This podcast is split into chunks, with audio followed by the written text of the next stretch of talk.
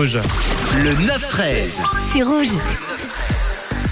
Et comme chaque jour, on fait une pause dans le Thaler avant de retrouver vos propositions pour euh, décrypter justement une expression. Et aujourd'hui, on s'intéresse à l'expression jeter de la poudre aux yeux, c'est-à-dire éblouir par de fausses apparences, chercher à éblouir quelqu'un d'autre par un éclat souvent illusoire. Et pour retrouver la première trace de cette expression, il faut remonter un moment dans le temps tout de même jusque dans l'Antiquité. Et c'est un lien avec le sport, non pas avec la Coupe du Monde, mais par contre un lien avec les Jeux Olympiques. À cette période, les pistes où se trouvaient et se jouaient les épreuves de sprint n'étaient pas sur un revêtement en caoutchouc comme aujourd'hui, mais étaient plus, on va dire, euh, comme une terre battue. À cette époque, si l'on partait en premier, on avait un réel avantage. Les athlètes des Jeux Olympiques soulevaient la poussière des pistes avec leurs pieds lors des sprints.